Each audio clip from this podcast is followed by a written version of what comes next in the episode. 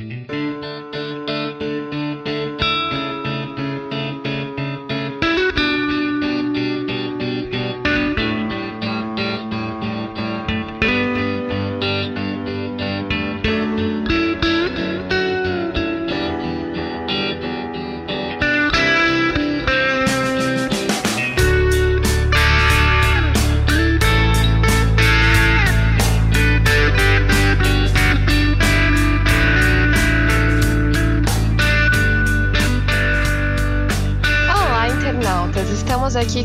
mais, ninguém menos do que o entusiasta de Python, Fernando Mazanori. Gente, é, só queria expressar minha felicidade de ter o Maz aqui. Ele é um professor e uma pessoa extremamente incrível, que tem muito a contribuir e que já falou muito sobre Python para jornalistas. Oi, bom dia, pessoal. Masa, conta para quem não te conhece quem você é, como você começou é, a, a, dar aulas, porque você escolheu essa profissão de forma bem resumida, só para o pessoal te conhecer. Então, mini biografia do Fernando Massanori. É um cara que ama dar aulas. é, versão estendida, né? TLDR aquilo lá, ama dar aulas. O TLDR, né? Versão mais estendida. Eu sou formado em computação pela USP, é, eu fiz pós-graduação no ITA. Depois eu comecei a dar aulas na FATEC. A FATEC é uma faculdade do governo do estado de São Paulo, mais focado em mercado de trabalho. Então as pessoas são menos acadêmicas e mais voltadas para o mundo concreto do trabalho.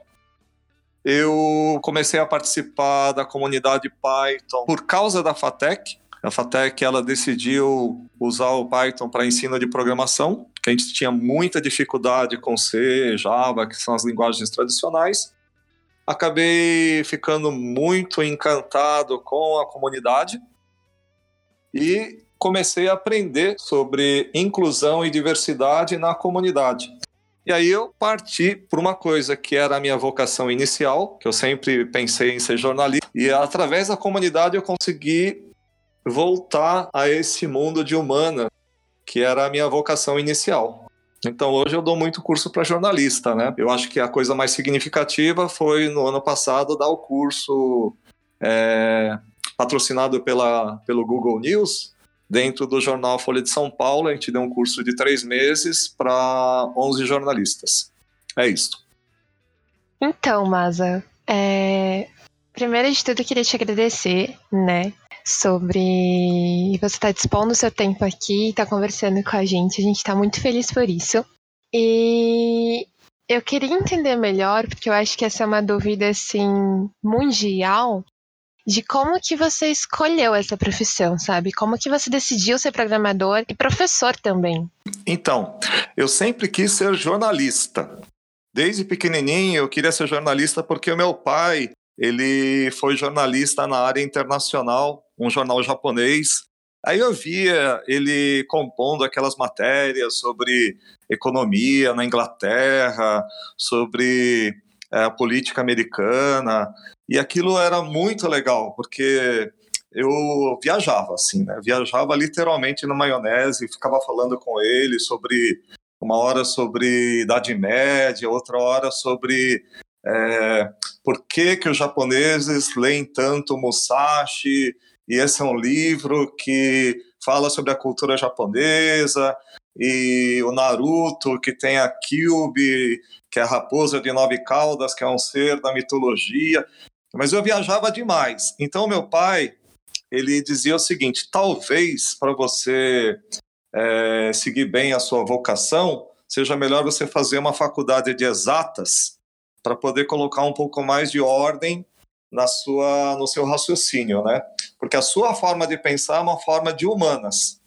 Só que o problema é que a sua forma de humanas está desorganizada demais, né?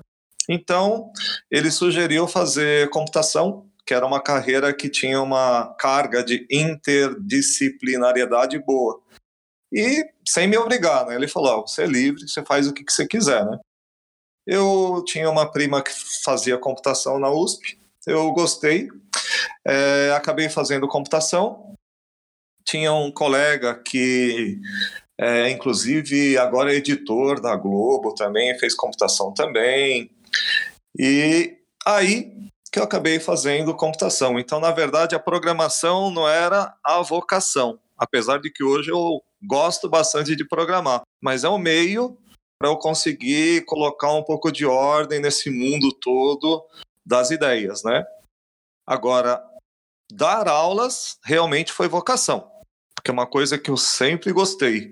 É, desde quando eu estava no cursinho, eu ficava ajudando os outros é, candidatos ao vestibular, dando aula de física, dando aula de matemática, tal. Eu gostava muito, fazia parte do leitmotiv que eu tinha, né? E acabou juntando uma coisa com a outra, porque hoje eu consigo dar aula bem, porque eu tenho uma forma um pouco mais estruturada de passar o meu conteúdo. E a computação também me ajuda no dia a dia que eu consigo atacar problemas de políticas públicas, que é educação, meio ambiente, política, saúde. E eu passo esses problemas para os meus alunos. Porque hoje em dia a computação é o meio para você resolver um problema. E os problemas são a coisa mais interessante. E o aluno ele se motiva a aprender quando ele vê que ele está resolvendo um problema real, né? Então aí juntou tudo, né? E também eu acabei conseguindo voltar esse meio de humanas, não só o jornalismo, mas hoje eu tenho contato com advogados, com economistas, sociólogos, tenho um professor de filosofia lá de Tocantins, que eu de vez em quando falo com ele. Então, é, é hoje eu sou uma pessoa feliz, né? Estou mais ou menos com a vocação bem, é, como a gente diz, resolvida. Então é isso. Aí você acha que fez sentido essa abordagem de ir para a faculdade de exatas e Olha, te ajudou de verdade? Sim. Você sabe que outro dia eu vi uma apresentação de um jornalista do Estadão para os Focas. E ele estava justamente falando sobre isso, que o fato de ele ter ido para a Colômbia para fazer essa parte de jornalismo de dados, estudar mais programação a fundo, ajudou a ele pensar de uma forma diferente. Porque ele é um jornalista típico, né? Aquele cara que fica lendo Piauí, que faz textão, que discute, que fica acompanhando a política, mas a programação ajudou ele pensar de uma forma diferente da forma de humanas tradicional. Isso agrega. Então a pessoa começa a ter mais coisas, né? Entendeu? Ah, entendi. Olha, por exemplo, eu sempre fui um cara que leu para burro. Eu li todas as obras do Dostoiévski. E é muito, é, são muitos livros. Eu li uma biografia do Dostoiévski, do Joseph Frank, um cara de Princeton. É, essa biografia são cinco volumes. Cada volume são umas 600 páginas. Eu li duas vezes. Porque o Dostoiévski é um cara que ele captava a realidade e fazia uma análise psicológica das pessoas da realidade. O estilo do Dostoiévski é a gente chama de realismo fantástico, né? E eu ficava fascinado com aquilo lá, né?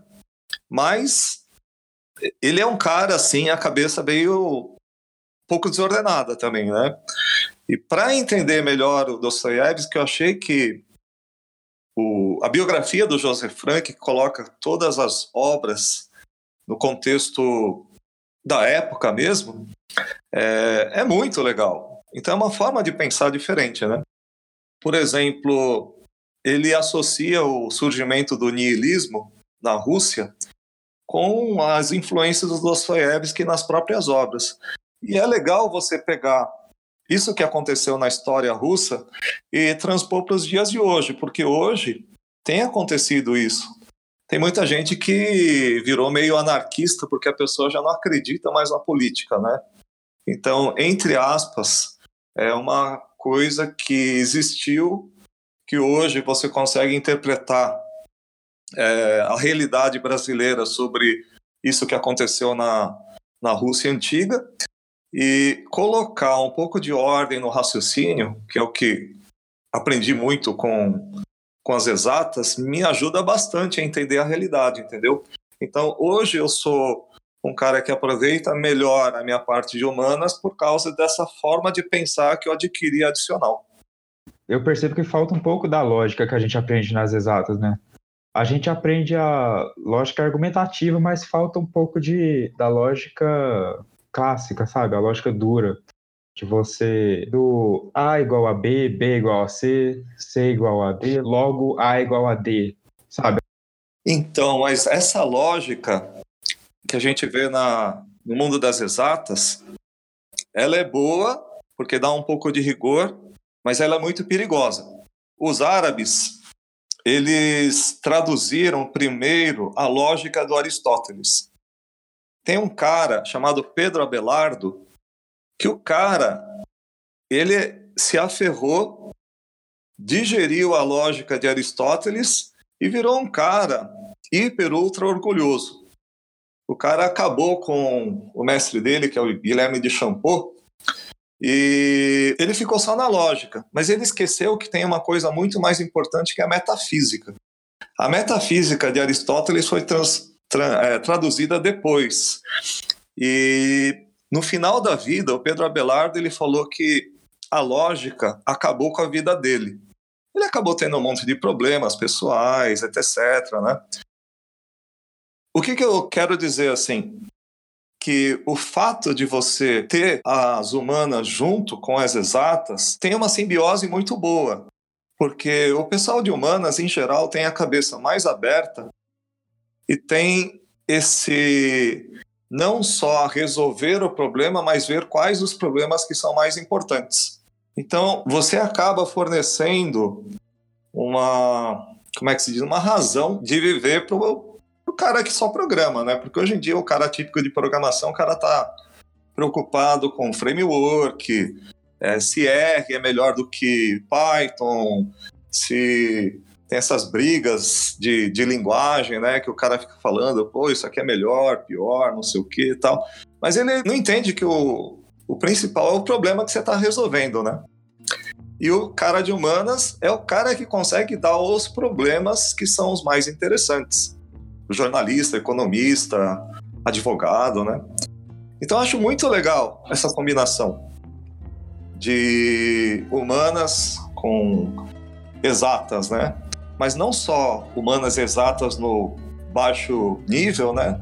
Mas nesse alto nível, que a gente chama de filosofia, né? Que é o amor pelo saber, que é o que o Pedro Abelardo pecou, né? Porque ele ficou só na lógica e ele esqueceu da metafísica, né? Metafísica no sentido amplo, né? Aquele que a gente sempre estuda dos transcendentais, né? Que é o, o bom, o verdadeiro, o belo,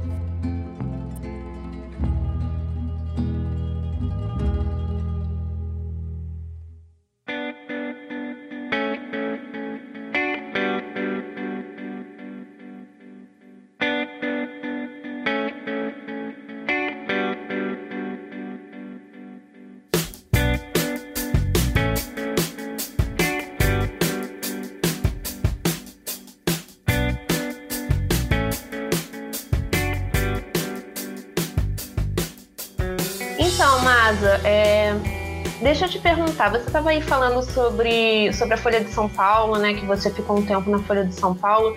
É, e você acabou dando aula para pessoas que não eram da área de programação, né? Como é que foi? Totalmente fora da área. Olha, foi maravilhoso. Foi a, a melhor época da minha vida, assim, em termos de dar aulas. Porque todas as pessoas, eram 11 jornalistas, eram de diversas redações, né? Tinha gente da parte de mercado, a parte de esporte, a parte de poder. Então eram cabeças bem diferentes, né? Mesmo sendo da área de humanas, dentro da área de humanas são pessoas diferentes. E algumas pessoas, inclusive, tinham uma formação bem diversificada. Por exemplo, a Natália Portinari era formada em Direito, é, você é formada em Letras. Então, eu acho isso uma coisa muito legal. Porque quando você quer pensar fora da caixa, a melhor forma de pensar fora da caixa é estando com pessoas que são fora da sua caixa. Então, uma coisa que eu achei muito legal na Folha é que a Folha ela contrata pessoas que não são jornalistas para redação. Então eu tinha conhecido, tinha uma moça que era formada em agronomia, tinha um cara lá que era formado em biologia. Então, isso é muito positivo, né? E tá numa equipe, você poder é, ajudar uma equipe diversificada a produzir matérias é muito legal, né? Então foi uma experiência assim fantástica. Eu ficava lá horas a mais porque eu queria ver as matérias sendo produzidas. Eu acho que é, foi um período assim bastante frutuoso. Na apresentação final me comentaram que foram produzidas mais de 20 matérias né, naquela, naquela época. Então acho bem positivo. Tem matérias que foram um desafio, né? É, você mesmo trabalhou com análise de sentimentos do Twitter, que é uma coisa extremamente difícil, né? E eu achei muito legal, porque aquilo não estava previsto na minha programação. Então foi uma iniciativa que partiu de uma jornalista, no caso é Judite, falando, pô, eu queria fazer esse negócio, eu queria fazer, parece legal, não sei o que e tal. E a gente acabou fazendo análise de sentimento dos tweets da, da prisão do Lula. Porra, é um negócio assim super. Como é que se. cabuloso, assim, né? Porque a gente chegou numa conclusão que a maior parte dos internautas era favorável à prisão do Lula. E no dia seguinte a gente recebeu do quanto é lado, né? até de especialistas. O pessoal fala, ah, esse pessoal não sabe fazer coisa direito, não sei o que e tal. E o, o Datafolha depois fez uma pesquisa que comprovava que, aquele, que aquela tendência que a gente tinha detectado, mesmo com imperfeições, foi uma coisa válida, que a gente acertou, né? Então isso é muito legal, né? Aquelas matérias sobre o banco de dados... BNMP. Da BNMP, de mandados de prisão, aquilo foi muito legal. A gente teve é, uma matéria que foi capa da Folha, que é uma coisa assim significativa, né? A gente teve matérias assim com um impacto social muito grande, como aquele caso do, do problema do CEP, que no Rio de Janeiro as pessoas que estavam com mandato de prisão de associação ao tráfico, é, normalmente eram pessoas que moravam em favela, né?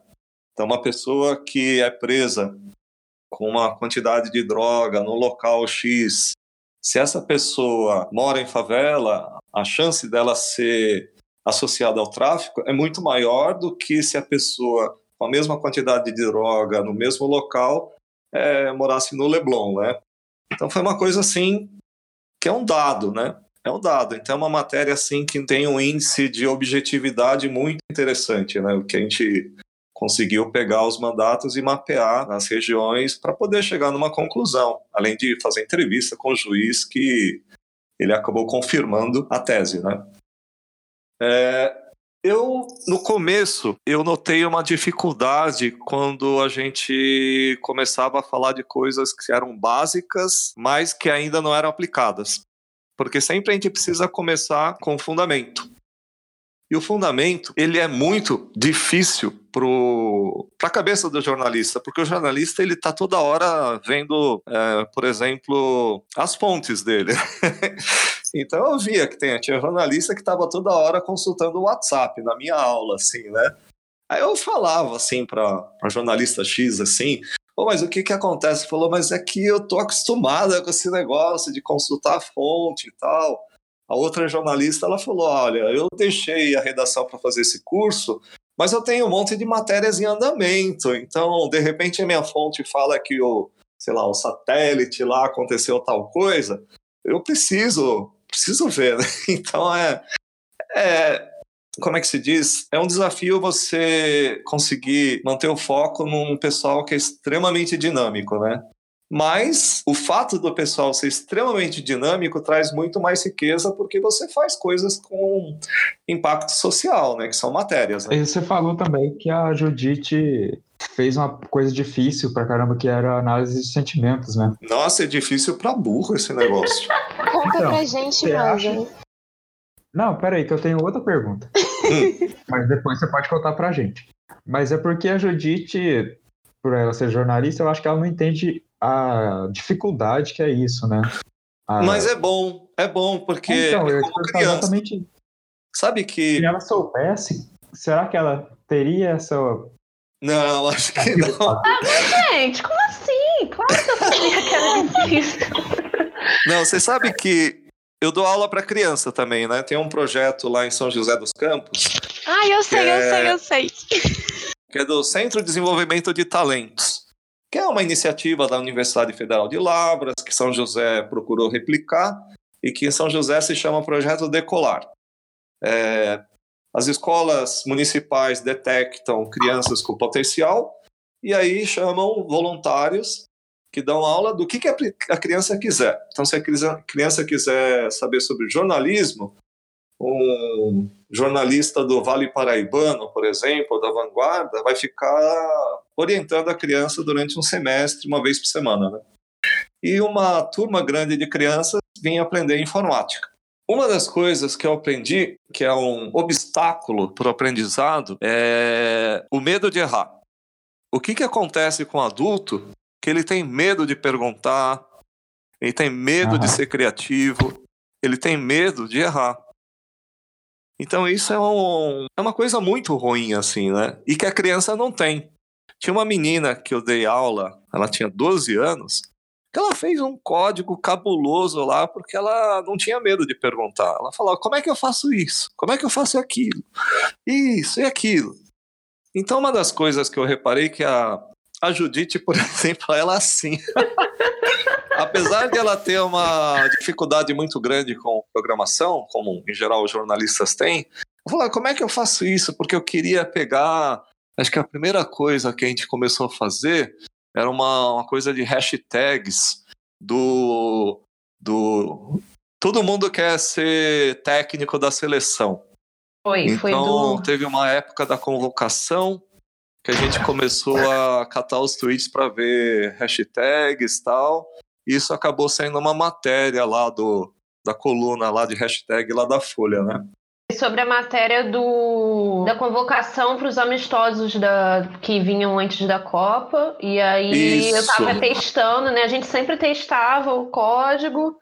E daí, num, num desses testes, que foi justamente nessa convocação, a gente tinha visto que o pessoal, é, através do, do- das, das- da, da amostra, a gente tinha visto que o pessoal tava tipo, ah, é, 7x1, aí era um nome de um jogador do lado. E aí eles ficavam, é, mas por que que tá 7x1 do nome, no- ao lado do nome desse jogador?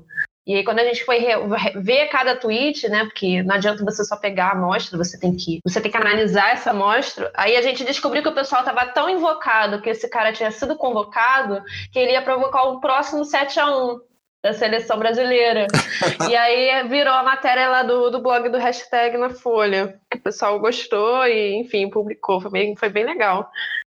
É, eu acho que, que, é, que é legal quando a gente é, não tem medo, acabam surgindo coisas interessantes. Então, aquele pessoal lá que eu dei aula, em geral, é um pessoal assim que é, queria aprender, queria testar tal, e isso é muito positivo, né? Estava bastante feliz de estar vendo tudo aquilo acontecer, né? Eu queria emendar numa pergunta. Ah, e no caso, qual foi. Assim, você tá falando muita coisa boa aí, muita coisa maravilhosa. Agora, eu, eu te pergunto, qual foi a maior dificuldade para você de ensinar pra, especificamente para jornalistas programação? As pessoas hoje, elas são totalmente conectadas com o mundo. Você com celular, toda hora você está sendo bombardeado por informações. Então, uma das coisas difíceis hoje em dia é o foco. Porque para você programar, você precisa ter um, um certo foco. Então, conseguir ter esse foco para aquele momento é uma coisa que não foi trivial. Acho que talvez essa seja a maior dificuldade hoje em dia para é, programação, porque a linguagem de programação ela é formal. Quando você é, chega na Dinamarca lá, por exemplo, eu decorei lá ó, em dinamarquês como é que você pede cerveja. É Jeg vir ur. Aprendi. É a frase que eu, que eu queria decorar porque era importante, né? E outras frases mais. Quando você vai para Dinamarca e o cara escuta isso, mesmo que o seu sotaque seja péssimo, horroroso, você tenha comido alguma letra, o cara vai entender que você quer cerveja. Agora, na linguagem de programação, se você esquece uma coisinha, aquilo dá erro. E é uma coisa assim que é difícil para o jornalista lidar com isso aí porque ele tem um certo medo, assim, né? Putz, o que, que aconteceu, tal, aqui, não rodou. Então é uma coisa bem, como é que se diz? No início, traumatizante. Porque como o jornalista está acostumado com o mundo, entre aspas, soltinho, entrar no mundo formal da programação é um choque. E esse mundo formal, ele exige um foco, assim. E esse foco, hoje em dia, é mais difícil, né? A cabeça, nossa, assim, tá rodando 10 pratos ao mesmo tempo, né? Eu lembro que você ficava falando para eu manter a calma o tempo todo. Isso, exatamente. Exatamente. Porque eu era a pessoa que ficava, meu Deus, não tá rodando isso aqui, mas o que que tá acontecendo? Queria fazer uma observação que você fica assim até hoje, tá? Mas obrigada. Eu fico assim para tudo, na verdade, mas com programação eu acho que eu sou realmente pior.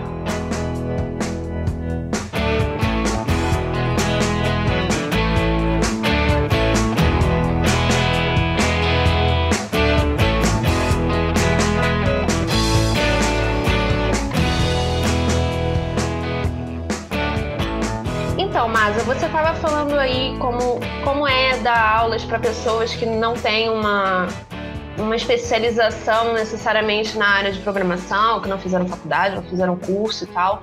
É, você tem algum caso específico de, de que você não esperava que acontecesse? Tirando da Folha de São Paulo, que você já falou, né? Mas você tem algum caso específico que te surpreendeu durante essa jornada? E por que, que você começou a ensinar pessoas que não são da área a programar? O que, que te fez? Olha, vou começar a ensinar essas pessoas aqui. Então, a primeira experiência que eu tive foi há uns três anos atrás. Eu fui convidado para participar daquele congresso da Abrage, que é um congresso grande, né? E... Congresso de jornalismo investigativo? Isso, exatamente. Uhum. E nesse congresso pediram para dar um curso de raspagem de dados. E eu fiquei espantado, porque a sala estava lotada, né? E tinha gente do Correio Brasiliense, gente de todo o país, né? Estadão, da Globo. E nesse curso eu dei o básico do básico, né? Que é a parte de raspagem, analisar dados de educação. E eu coloquei um conjunto de slides no, no SlideShare e eu compartilhei o link para os jornalistas, né?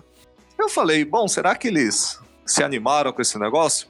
Quando eu cheguei em casa, à noite, o, o link, eu dei uma olhada no SlideShare, que ele tem estatísticas, ele estava com 3.500 visualizações. Então, fiquei muito impressionado. E o pessoal começou a me dar feedback, né? Tem jornalista daquela primeira turma que depois começou a participar dos encontros das paileires, começou a aprender, fez o reprograma, que é um curso famoso em São Paulo, e hoje tá na Globo, né? Fazendo um monte de matérias. Então, é, foi aí que eu comecei. Depois tem os próprios jornalistas dos cursos, workshops que eu tô dando, né? É, teve uma época, uns dois anos atrás, que eu acabei dando quase um workshop por semana. Eu andei pelo, pelo país, né? Aí eu vejo lá em Fortaleza, dá um workshop na Federal, e eu vejo que o pessoal está super animado, que eles estão mantendo umas atividades periódicas lá de jornalismo de dados. O pessoal do Rio de Janeiro também.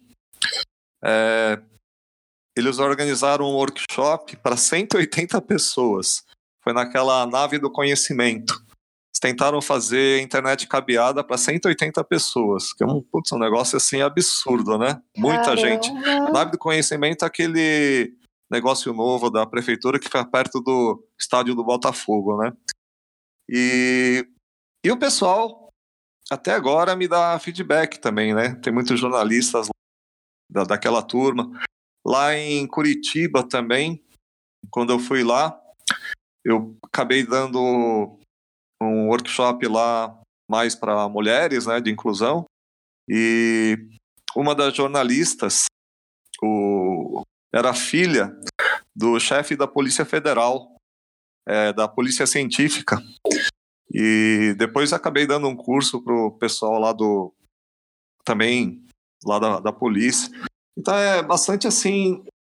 Como é que se diz? É, o networking é muito fácil quando você dá cursos para o pessoal de humanas, né? E, e uma coisa vai chamando outra.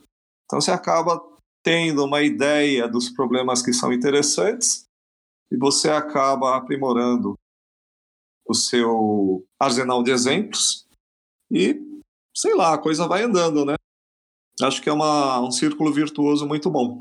E sobre um caso que te surpreendeu? De repente você olhou e falou assim: Meu Deus, eu não esperava que isso acontecesse mesmo.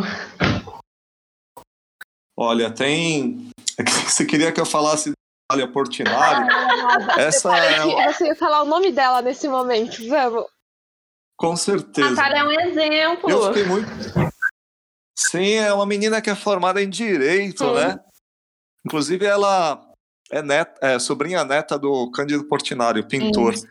Ela estava nessa turma inicial da, da Folha de São Paulo, os três meses. Hoje ela está trabalhando na, na época, lá em Brasília, né? É, ela faz uns códigos muito legais, assim. E coisas profundas. Eu acho, assim, que é, como é que se diz? Ela trabalhava em paralelo com as aulas em um monte de outros problemas. Então ela está trabalhando com uma análise de, de dados do, de sites adultos, outra coisa que era uma análise de dados da Anatel, que era parte da, da parte dela de mercado lá da Folha. Ao mesmo tempo, ela ajudava nas coisas do BNMP, é, para normalização é, dos dados, 80% do trabalho de análise de dados hoje é limpar os dados, né? Isso exige muita programação. Então ela ficava animada assim com, com as coisas que aprendia. Então, por exemplo, teve uma vez que a gente teve que fazer uma normalização de penas dos tribunais, que a gente queria ver a média de homicídio de pena por homicídio entre os estados, né? Só que vários juízes eles dão a, a pena de uma forma assim bem solta, né? É nove por extenso anos e cinco por extenso mês. O outro escreve nove número, cinco número, o outro escreve 9A, 5M. E a gente precisava de uma forma única que pegasse e normalizasse esses dados para poder transformar tudo em dias, né? Aí eu mostrei um código que utilizava expressões regulares, que é uma coisa sofisticada no mundo da programação. Mesmo as pessoas que trabalham com programação acham complicado. E quando eu mostrei esse código, ela falou: "Puta que pariu, que negócio legal, tal". Eu fiquei eu fiquei comovido, assim, quase chorei, assim. Falei, caramba! Eu falei sobre um negócio que é hiper ultra difícil, que é a expressão regular, e o pessoal tá vibrando, assim, né?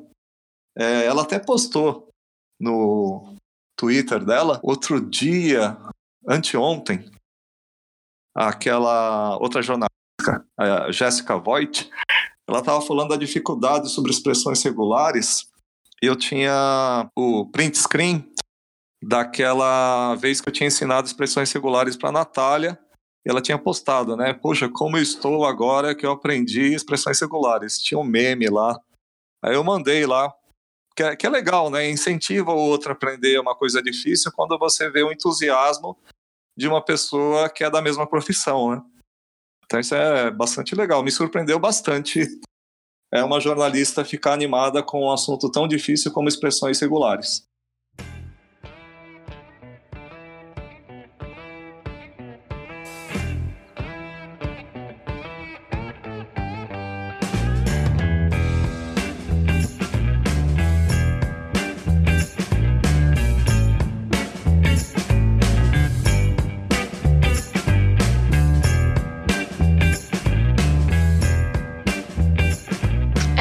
Falar sobre Python para zumbis, que é um curso que sempre que alguém me pergunta, nossa, eu queria aprender Python, como que eu faço, não sei o que, eu tenho o costume de indicar.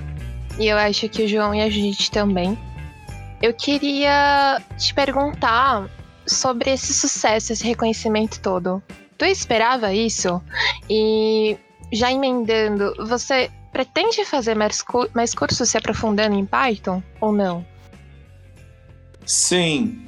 Eu. Quando me pediram para fazer esse curso, eu tentava me sabotar.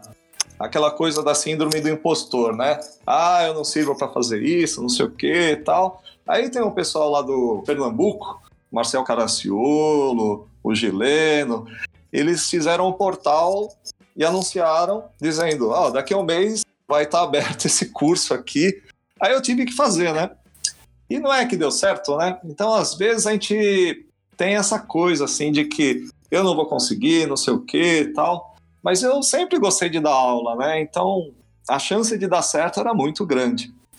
Hoje eu pretendo, estou devendo uma atualização desse curso. Então, uma das coisas assim que é, não é muito difícil de fazer é depois de tanta experiência em workshops presenciais, fazer um curso mais enxuto, com exemplos mais é, concretos e que é, substituísse o Python para zumbis.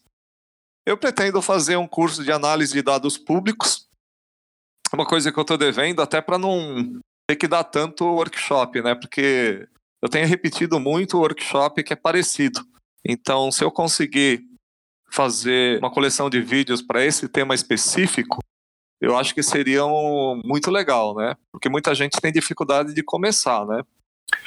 Depois, eu acho que seria interessante talvez fazer um conjunto de vídeos sobre coisas gerais de dificuldade de programação, né? Eu, eu, vejo que os alunos eles têm muita dificuldade de como procurar ajuda, né?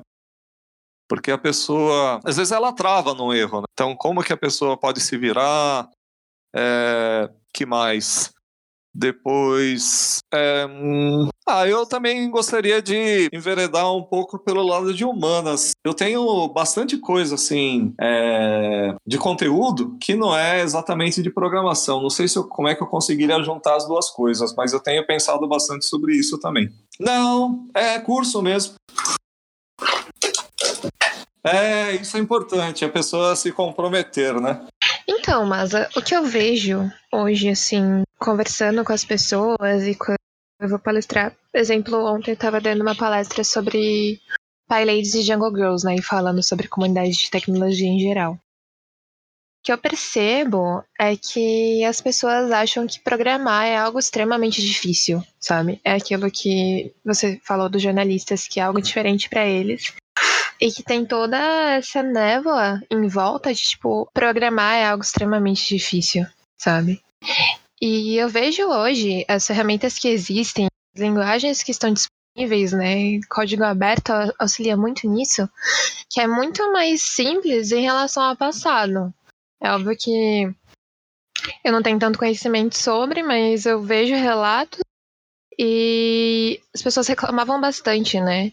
Da, da forma como as coisas eram feitas. Quais foram os desafios que você enfrentou na tua época? E, tipo, o que, que foi mais a parte mais fácil, assim, disso? E o que, que tu vê em relação a hoje, sabe? Qual que foi o crescimento ou retroação em relação ao passado? Bom, na época que eu aprendi a programar, havia uma dificuldade grande que é, o ensino era muito acadêmico, totalmente longe da realidade. A gente aprendia a resolver fatorial, Fibonacci, que são coisas matemáticas muito boas, mas estão muito longe de resolver um problema de política pública, né? É o que a gente chama de fundamento. Eu acho que hoje já é possível você ensinar a programar com Python, por exemplo, é, já partindo para coisas mais concretas. Com poucas linhas de código, você consegue ensinar o aluno a consultar é, com dados do INEP, do censo, quantas escolas existem no Brasil em funcionamento que não tem água, luz e esgoto. É, recentemente houve uma polêmica sobre cantar o hino nacional e mandar um vídeo das crianças cantando tal, e o pessoal ficou naquela polêmica, tem que cantar o hino, não tem que cantar o hino. Então, se a gente consulta esse dado, a gente vê que tem mil escolas, pelo menos naquele censo do Educação Dados Abertos, com crianças tendo aula numa escola que não tem água, luz e esgoto. Então, existem coisas muito mais importantes do que cantar o hino nacional, né? Isso tem um impacto muito maior para o aluno que está aprendendo do que fazer só o Fibonacci fatorial. E ele está aprendendo também a programar, né? Porque para você fazer isso, você tem que fazer uma repetição, você precisa é, aprender a mostrar um conteúdo. E é código, né? Foi uma polêmica enorme, né? Canta o hino nacional ou não canta o hino nacional? Se você consegue, com quatro linhas de código, acessar um dado público e ver que tem mil escolas, você começa a ter uma base para poder pensar. E quem, quem me pediu esse código foi a Gabriela Sá, que é uma repórter da Folha que está lá, ela do, da parte de poder, ela está estudando lá em Colômbia e mesmo de lá ela falou, ô oh, Massa, você não quer consultar esse negócio aqui porque está tendo essa polêmica do hino nacional, não sei o quê, né? Então é a jornalista que me deu a ideia, né? Porque eu mesmo, eu sabia do código, eu mesmo tinha ensinado esse código várias vezes, mas eu não consegui fazer o link entre uma coisa que era a realidade, que é a discussão sobre cantar ou não cantar no nacional, e obter um dado público para poder analisar e fazer a discussão a partir de uma coisa concreta, né? Então, hoje em dia, eu acho muito legal essa possibilidade, porque depois da lei de acesso à informação, a gente tem um monte de informações e essas informações a gente pode agregar valor com pouco código. Então, uma forma nova de aprender é justamente pegar o dado público e fazer pequenas análises. Outra coisa, assim, que é bem diferente hoje é a disponibilidade de software livre. É, hoje você tem repositórios do GitHub, uma quantidade enorme de software desenvolvido que é de graça, assim, né? O próprio, a fotografia do buraco negro foi feito com software livre, todo mundo tem o código lá, sabe quais as bibliotecas foram utilizadas, o algoritmo que a moça lá descobriu, etc. Né?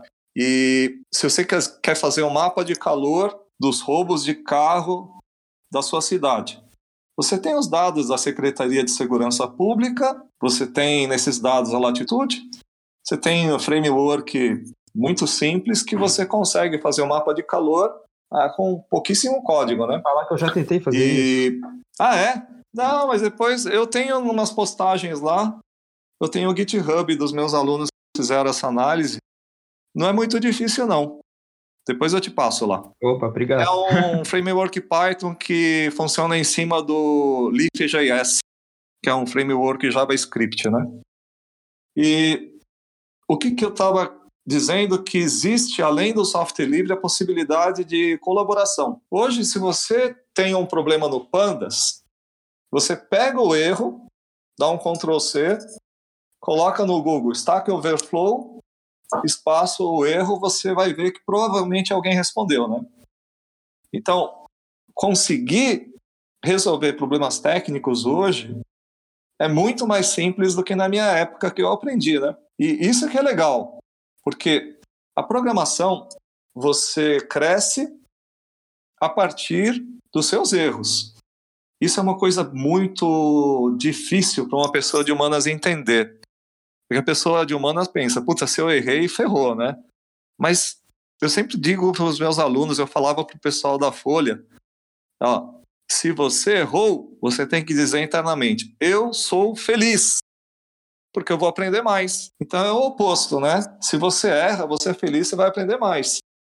Esse mundo da programação, você tem um erro de código, um erro de semântica, apesar daquilo demandar um pouco de trabalho, você vai conseguir sedimentar o seu conhecimento a partir daquele erro. Desde que você consiga acessar formas de procurar ajuda, né? Como, por exemplo, Stack Overflow, lista de discussão, comunidade, é uma coisa muito importante, totalmente inexistente na minha época. Hoje, você tem comunidades só para mulheres, por exemplo, esse o Paileires, né? Isso é uma coisa muito legal, porque as pessoas se sentem mais acolhidas quando conseguem expressar a dúvida sem receber chadada, né? Porque antigamente era assim, né? Se você tem uma dúvida básica, bom, hoje ainda é assim em alguns, algumas comunidades, né?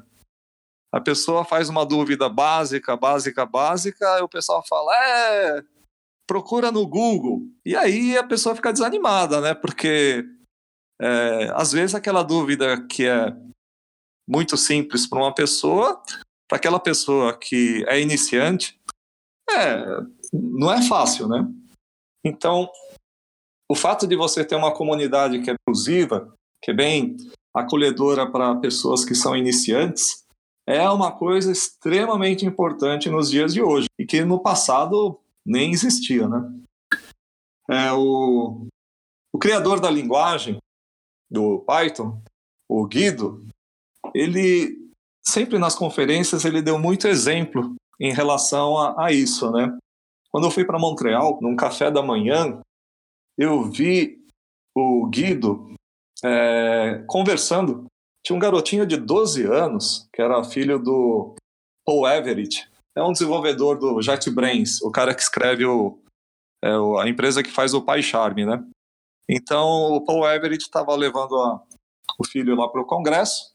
Aliás, uma coisa legal, né? Porque o congresso é tão legal, tão legal que você pode levar os filhos para participar, né? Porque tem workshop para criança, tem cuidadoras para criança quando é pequenininha, que não tem com quem deixar o filho, pode deixar o filho para poder participar do congresso, que é uma coisa bem inclusiva, que hoje em dia falta, né, na, nos congressos de informática do Brasil. Mas voltando, o Guido, eu contei, quando estava tomando meu café da manhã, ele ficou 25 minutos dando atenção para um garotinho de 12 anos. Pô, isso eu fiquei comovido. Esse, o ano passado, no congresso de Cleveland, tem um molequinho lá de, da Inglaterra, que ele é. Na Inglaterra, o pessoal tem programação no ensino fundamental e no ensino médio, né? Faz parte do, da, do programa oficial do Ministério de Educação. E tinha um garotinho lá, de escola pública, que ele estava com uma dificuldade no código dele e o Guido ficou tirando dúvida do garotinho lá. E aí uma pessoa conseguiu tirar a fotografia lá, né? Então esse negócio circulou para a comunidade, né? Isso é uma coisa que o exemplo ele vai, ele arrasta, né? As pessoas que são core developers do Python acabam pegando um pouco esse jeitão assim, né? E sentido de ficar disponível no congresso, ficar conversando, porque no, o congresso o importante não é a palestra, né? A palestra sempre é, tá, tá gravada, né? A palestra, a não ser que seja um keynote, assim, uma coisa mais importante, né? Mas, em geral, as palestras estão gravadas. Então, o que, que é legal é você ficar conversando com as pessoas no corredor. A gente vê muito core developer lá do, do Python que fica no corredor, alguns. Eu peguei o pessoal lá em Portland, o pessoal ficava sentado no chão lá no carpete. Era muito legal. Ficava conversando lá. O... É, isso que tu falou de ir para um evento e ficar lá sentado com o pessoal conversando foi algo que eu vivi no ano passado. E assim, apesar de estranhar no começo, né? Porque a gente acha que todo mundo vai para conferência para assistir as palestras. E palestrar é totalmente diferente, sabe? As pessoas elas vão para lá também para isso, mas principalmente para se encontrar, trocar experiência e conversar sobre N assuntos. E eu não sei, eu acho que essa é a parte mais gostosa, sabe? As conexões que você cria. E eu queria te fazer uma pergunta uh, pra gente encerrar, que eu acho que é a pergunta que eu mais escuto na vida e que tu deve escutar muito também. Afinal, por que Python? Olha, quando eu fui para Natal, foi o congresso do ano passado, Python Brasil, a maior conferência que já teve de Python até agora, com 760 pessoas, o que o pessoal montou um grupo do Telegram é, para poder se comunicar antes. E o pessoal decidiu e todo mundo de bermuda e chinelo. Eu achei muito massa. Porque é um calor do cão Natal, né? Natal é quente, né? Demais. Então era muito legal você ver todo mundo lá à vontade, com chinelo, bermuda também, fui de chinelo e bermuda. Descalço. Então isso né? é uma coisa assim. no meu caso. É, o pessoal andando descalço. É uma coisa assim que eu acho muito massa, entendeu? Outra coisa que eu adorei é, são essas conversas paralelas. Então o pessoal monta um grupinho e de repente o pessoal começa a falar de yoga, né? Aí o pessoal começa a trocar ideias sobre alimentação, sobre yoga e é, são essas coisas que são a vida de cada um, né? Então eu acho que é, o Python, apesar de ser uma linguagem assim com muitas vantagens, que é, ela tem uma sintaxe simples, elegante. Você dá um import diz, tem um poema lá, né? E esse esse Zen do Python, ele é a filosofia da linguagem. Um, tem um cara chamado Alan Pellis que ele disse que se você só deve aprender uma linguagem se você se a sua cabeça muda com ela. Se a sua cabeça não muda, para que, que eu vou aprender, né? Então, uma, uma das grandes vantagens do Python é simplicidade. Você começa a programar de uma forma mais simples, mais elegante, assim, né? É claro, isso aí em relação à sintaxe da linguagem, etc. Mas o que eu acho mais legal é comunidade. Então, primeiro, esse essa coisa que faz parte da alma da comunidade da inclusão. A inclusão com iniciantes, inclusão com pessoas que são de outras áreas, inclusão com minorias, inclusão é, de uma forma geral, né? Tem um Django Girls lá de Canoas que o pessoal teve professores para cegos e surdos, né? Que é uma coisa super difícil de você conseguir, né? Essa coisa de inclusão, né? De pessoas é, também tem congressos que o pessoal procurou ter é, cuidadores para mães que têm dificuldade de colocar o, é, alguém, de deixar o filho com alguém, poder participar do evento é, e levando o filho, né? Que é uma coisa assim muito importante nos dias de hoje, né? Então essas coisas assim são super legais. É isso que eu falei de ver o Guido é, dando aula para criança, o core developer sentado no chão, conversando com o pessoal. E são coisas assim bastante, como é que se diz, é, humanas, né? E, e na verdade o que, que importa na vida é a parte pessoal de cada um, né? Você conseguir compartilhar o que, que você é como pessoa, sem medo, é uma coisa que não tem preço. Porque se você, num trabalho, não faz o código direito, você é despedido.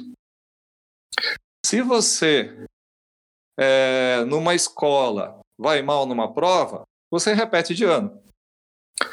Se você. É, enfim, tem vários problemas quando você não é considerado como pessoa. Agora, numa família, a pessoa pode ir mal, a pessoa pode ser despedida, mas a pessoa não deixa de ser pai, mãe, filho, né?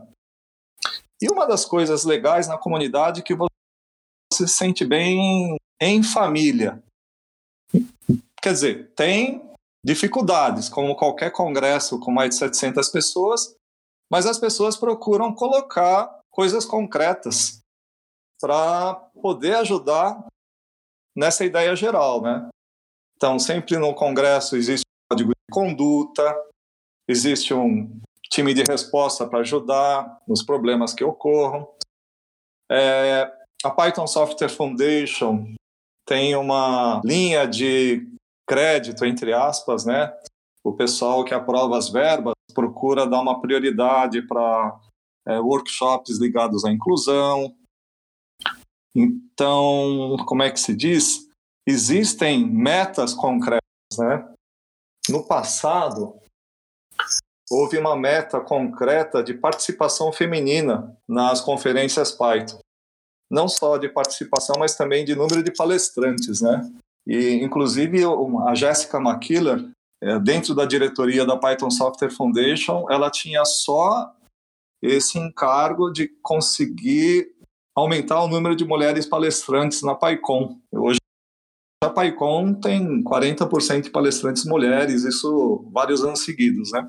Então são coisas concretas que a gente vê que fazem funcionar. Eu acho que porque Python a gente pensa sempre em comunidade.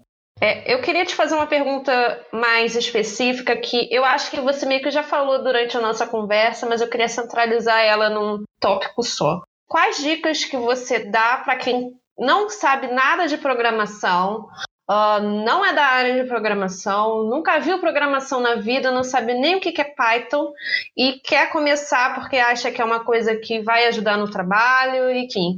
Quais dicas que você dá para essa pessoa? Olha, a primeira dica é não ter medo. Em geral, as pessoas têm muito medo de começar. Programação, ela é difícil dependendo do projeto que você faz. Mas o que as pessoas querem de outras áreas é aquela autonomia mínima. Um jornalista, muitas vezes, ele não faz toda a programação, mas se ele não souber o básico de programação, ele não tem autonomia para poder conversar com as pessoas que podem ajudar. Lá na Folha tem, pelo que eu sei, contrataram algumas pessoas para ajudar a redação, aquele núcleo de inteligência da Folha. E essas pessoas ajudam todos os jornalistas, mas se o jornalista não souber o básico de programação, ele não tem autonomia nem para poder pedir ajuda, né? Então acho que é isso. A primeira coisa, não ter medo, né? Segunda coisa, procurar uma comunidade para poder trocar ideias. Existem hoje muitas comunidades para o pessoal da área de humanas. Não só de Python. É, outra linguagem que é muito utilizada em análise de dados é a linguagem R, que também tem é, vários cursos de inclusão. É, então, o meu segundo conselho, além de não ter medo, é procurar pessoas que possam te ajudar, né? Quando você está sozinho e tem um erro, você pode perder horas e horas e desanimar e desistir. Agora, se você está junto de alguém, aquele erro faz com que você aprenda e vá para frente. O erro faz parte do aprendizado. Então, o que, que eu volto a refrisar que errar em programação não é uma coisa ruim, é uma coisa que faz parte do processo. Eu até falo brincando. Se você erra, você tem que pensar: eu sou feliz, vou aprender mais. Se você vai aprender mais se você tiver gente para te ajudar, né? Porque se você estiver sozinho, você vai desanimar e desistir, né? Aí você pode fazer igual a mim e ficar mandando mensagem para o Masa 11 horas da noite de um domingo, perguntando por que seu código está sangrando. É também uma saída. Ah, eu lembro disso aí. Mas foi legal, porque a matéria saiu, né? Então é uma coisa que teve um fruto importante.